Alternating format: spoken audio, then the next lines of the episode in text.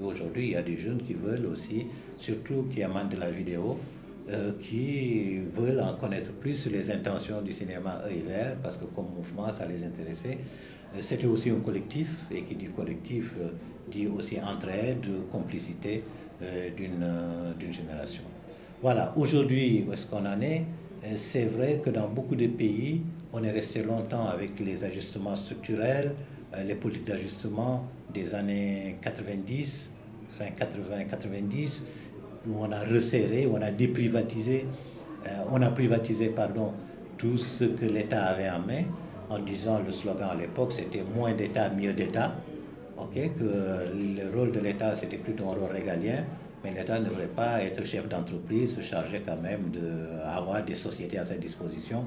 Il fallait laisser l'initiative euh, privée et stimuler et donner un cadre pour l'épanouissement du secteur privé. Et c'est ainsi que les salles ont été donc euh, bradées, il faut le dire, avec dans certains pays des contraintes, mais ces contraintes n'ont pas été respectées. Au Sénégal, les gens qui reprenaient les salles devaient continuer l'activité pendant cinq ans avant de passer à autre chose. Mais on a vu que dès qu'ils ont acheté les salles, euh, bon, euh, ils ont déjà fait des immeubles, ils ont tout rasé, ils ont fait des immeubles de rapport, des pâtisseries, glaciers ou bien supermarchés qui était beaucoup plus rentable et les salles ont fermé peu à peu. Euh, donc, euh, et la disparition s'est faite. Bon, ce n'est pas seulement la seule explication. Il est vrai qu'on n'a pas su, parce qu'après la nationalisation des salles, ceux qui ont repris les salles, même l'État, euh, dans les années 80, à la fin des années 80, n'a pas senti le changement qu'apportait le numérique et le nouveau confort que réclamaient les spectateurs puisqu'il y avait la concurrence de la télé qui venait, il fallait avoir des ripostes, quand même en matière d'acoustique, de confort acoustique, en matière de fauteuil ergonométrique, en matière de sécurité de l'environnement des cinémas.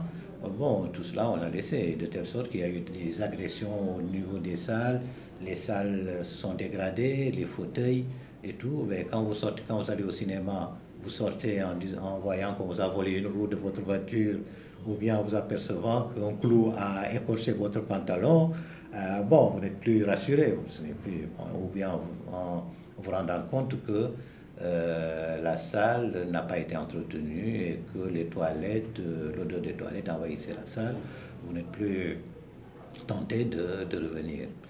donc, euh, il y a eu la dégradation des salles, comme ça, arrivé cela, la concurrence de plus en plus forte des séries télévisées qui arrivaient dans les, à la télévision. Euh, donc, on n'a pas, il n'y a pas eu de riposte. Et petit à petit, effectivement, l'affaire n'était plus rentable. Euh, donc, on n'alimentait plus en, film et les salles ont fermé. Aujourd'hui, si vous allez à, Dakar, il n'y a plus de salles. il en est de même, la dernière salle au Cameroun a été fermée il y a de cela trois mois au Mali, bon, on essaie vainement de remettre en place une, salle de cinéma. Euh, bon, mais un peu partout dans la région, en tout cas, euh, c'est la disparition des, des salles.